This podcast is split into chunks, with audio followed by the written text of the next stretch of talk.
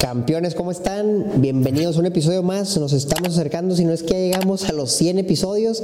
Y este es el primero, Manolo, de 100 episodios que grabamos de manera presencial en conjunto. ¿Cómo estás? Bien, pues muy contento. Y no solamente es el primero presencial, sino que este es un especial de tres videos que tienen que ver. Un video está en el canal de Omar Educación Financiera. La continuación está en el Lago de los Business y este es de Campeones Financieros, porque es un tema que es importante que todas las personas miembros de la comunidad conozcan. Bienvenidos a Campeones Financieros. Campeones Financieros. Donde Manolo y Omar hablaremos de finanzas.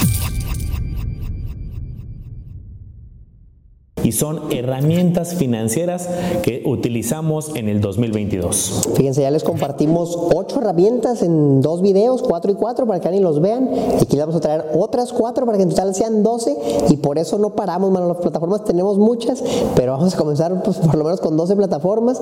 ¿Qué te parece si nos arrancamos y nos vamos con estas últimas cuatro plataformas que todo inversionista debe conocer? Perfecto, pues vamos a, arrancando. Y voy a comenzar yo.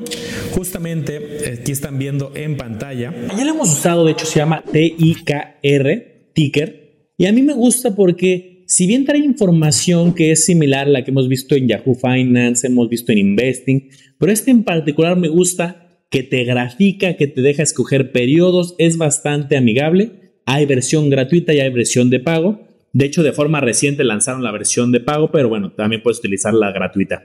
Como estamos viendo aquí en pantalla, Aquí tú, pones en la parte superior el nombre de una empresa, yo puse Microsoft para que sirva de ejemplo. Y de entrada, como en muchas otras, tenemos la información gráfica. Podemos filtrar cómo le ha ido a la empresa en los últimos 3, 5, 10 años. ¿Y qué tenemos? Aquí nos va a dar el retorno, el retorno total punta a punta de los últimos, por ejemplo, 5 años, si es lo que seleccioné. ¿Y cuál sería el rendimiento ponderado de cada año? En este caso, 38.6%, un crecimiento pues, bastante interesante. En la página principal tenemos el máximo, el mínimo, el volumen, acciones en circulación y una pequeña descripción de la empresa. En este caso, pues, todos sabemos que hace Microsoft, viene muy detallada, pero a lo mejor estás analizando una empresa que aún no conoces todo el modelo de negocio y puede ser interesante. Después tenemos las noticias.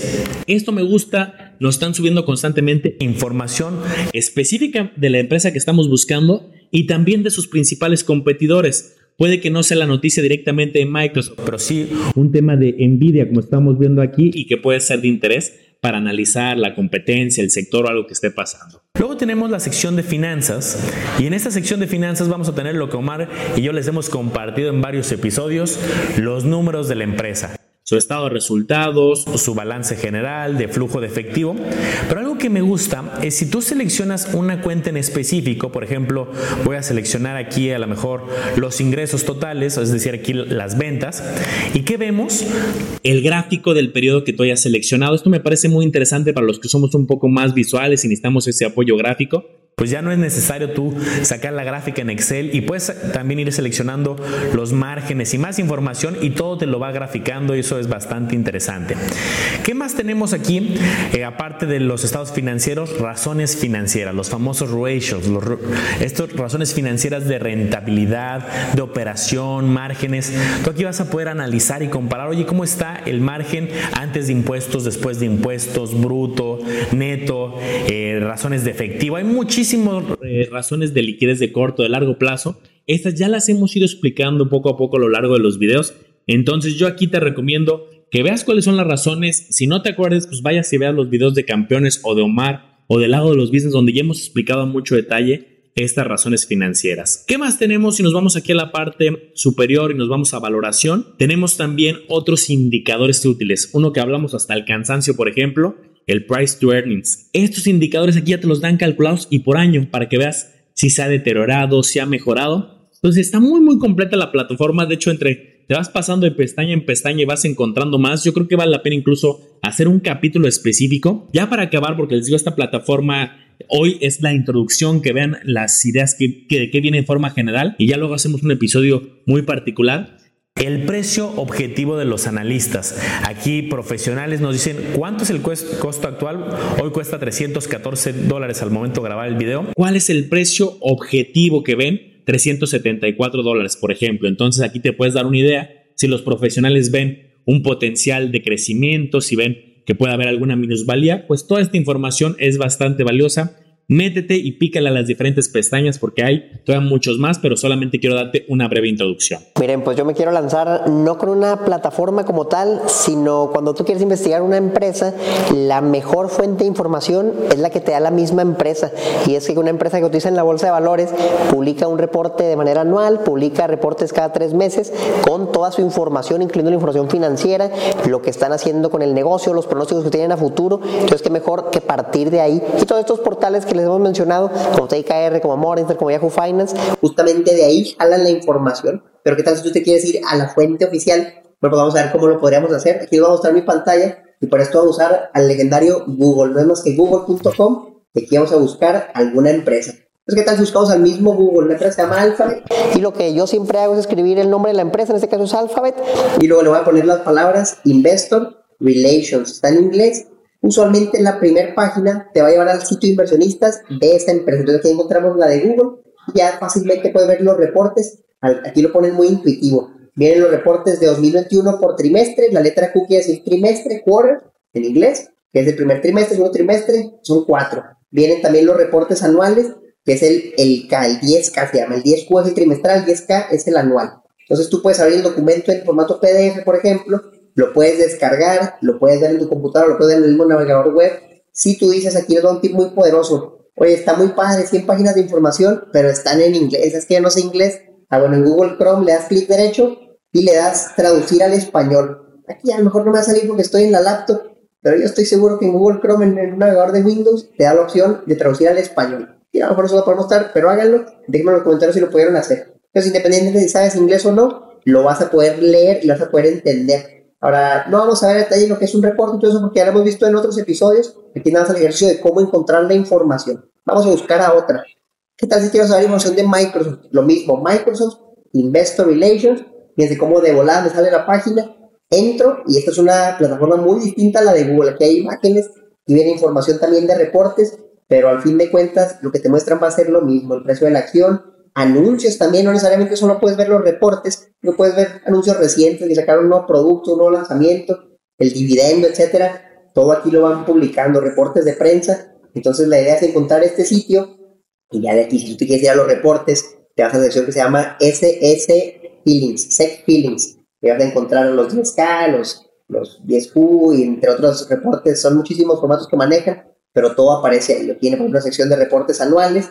Pues aquí vas a encontrar de manera concreta, lo que es anual, 2020, 2021, que entonces está bien sencillo, vamos a abrir por ejemplo uno, y abrimos el de 2020 y ya te da varias opciones, si lo quieres ver en línea, si lo quieres descargar, vamos a verlo en línea y ya me salió el reporte anual y ya yo puedo empezar a ver, puedo empezar a consumir, para ver toda la información que tiene Microsoft para nosotros, para que sea buena opción de inversión o no, con base a tu análisis. Una más, oye, vamos a buscar a Apple, ¿cómo encuentro Apple? Lo mismo, Apple Investor Relations, ahí sale luego, luego la página, le das clic y ya llegaste, ya está toda la información aquí cada tres meses publican su reporte trimestral. Vale la pena que le eches un ojo si eres accionista o si te interesa invertir, pues vale la pena que veas por lo menos el reporte anual, tal vez el último reporte trimestral para que estés al tanto. Ahorita hablaremos de otras plataformas, pero aquí es donde vas a encontrar la fuente oficial, que yo creo que es obligatoria, Manolo, que todos sepan cómo encontrarlo y cómo interpretar estos reportes que hemos visto en otros episodios. Sí, muy, buen punto. Creo que si quieres la información a detalle, vete directamente al reporte y ahí va a haber presentaciones corporativas para inversionistas y todos los reportes que ya nos mencionas, Omar. ¿Quieres una versión, a lo mejor un dato específico más resumido? Pues para eso te enseñamos las dos. La fuente oficial muy completa con toda la información o herramientas como TIKR y todas las otras ocho que ya vimos en los videos de Omar Educación Financiera y de Lago Los Business. La siguiente que les quiero mostrar es ahora brincar un poquito de acciones y meterme a un tema que hemos visto que a los campeones les gusta mucho, los ETFs. Una bastante robusta, hay varias, hay varias que yo utilizo, pero esta que estamos viendo aquí en pantalla, etf.com, el nombre no se te va a olvidar, es muy sencillo. Hay una sección aquí arriba que dice Tools and Data. Nos vamos a la primera que dice Screener and Database. Es la información que quiero que veamos y analicemos. ¿Qué tenemos? Pues como lo dice el nombre, un screener. De hecho, en un video anterior de la, colección de estos tres videos ya les enseñé un screener de acciones. Por eso también quise mostrarles este, un screener pero ahora de ETFs. Un screener, si recuerdas de ese episodio, puedes tú poner filtros para de un universo de muchas acciones, y en este caso un universo de muchos ETFs, se vaya filtrando, filtrando y cumpla ciertas características que tú estás buscando. Por ejemplo, aquí tenemos por clase de activos. Un inversionista que diga, oye, yo quiero ver uno de materias primas, pues tienes que seleccionar, está en inglés, commodities. Oye, yo quiero uno de bolsa de valores, equity. Quiero uno de renta fija, fixed income. Y así puedes ir seleccionando el tipo de ETF. Yo voy a seleccionar equity o de la bolsa de valores. Puedes poner por segmento, por categoría, unas muy específicas. Por ejemplo, segmento, alguien que diga, yo quiero un ETF específico de Asia-Pacífico. Yo quiero uno de Japón, quiero uno de Brasil, por regiones, por país. Aquí tú vas a ir filtrando. Yo en este momento no voy a filtrar, a lo mejor uno específico de, eh, de alguno de esos segmentos. Categorías. Oye, quiero uno que pague dividendos altos. Bueno, pues puedes ir filtrando y cada vez se va haciendo más chica la selección. Miren, aquí nada más, con estas dos ya solamente me quedan 44 ETFs. Renta variable y aparte que paguen altos dividendos. Ya si empiezas a filtrar más, pues cada vez va a ser más chica la selección.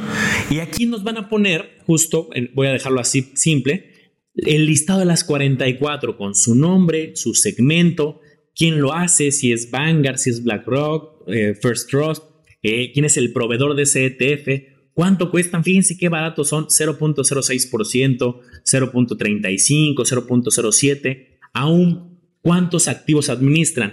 Y si, todavía te vas y le das clic a uno de estos específicos, ahora encuentras información particular de este ETF, de su eficiencia, de sus costos, de qué tanto opera, de la composición de la cartera. Aquí tienes para analizar a muchísimo detalle y con los filtros que ya buscaste.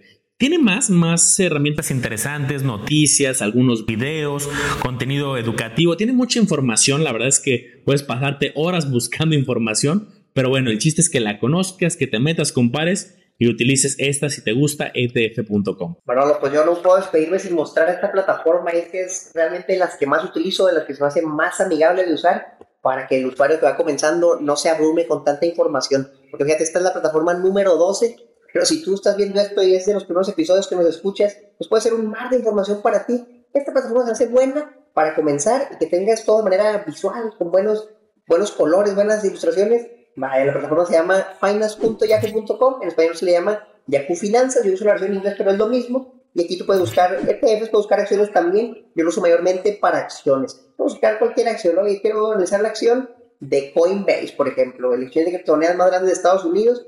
La buscas y te aparece información muy concreta. Me gusta porque la información viene dividida por pestañas. El driver que se llama Summary, que es el resumen. Vas a ver aquí el tamaño de la empresa, el P-ratio, las ganancias por acción, algo de los dividendos, el volumen de transacciones y hasta información de la gráfica del precio a lo largo de ciertos plazos, que si un año, que cinco años, el máximo un mes, muy, muy resumido. Te vas un poquito más para abajo y ya te salen noticias, noticias relevantes, videos relevantes que tienen que ver con esta empresa. Por ejemplo, aquí nos sale algo que habla de los NFTs, noticias relacionadas a criptomonedas, que Coinbase también tiene su parte de NFTs. Vienen ciertos, varios artículos, viene algo de publicidad también, eso la puedes eliminar pero aquí ya si tú dices, oye, quiero noticias específicas de una sola empresa, bueno, la buscas aquí, ya te salen noticias filtradas, información de los analistas que se recomiendan comprarla o no, cuánto debería leer la empresa según sus pronósticos, un resumen muy sólido. Te vas a la parte gráfica y también la gráfica es muy muy buena en Yahoo Finance porque puedes comparar otros activos. Tal vez tú dices, oye, está muy padre Coinbase,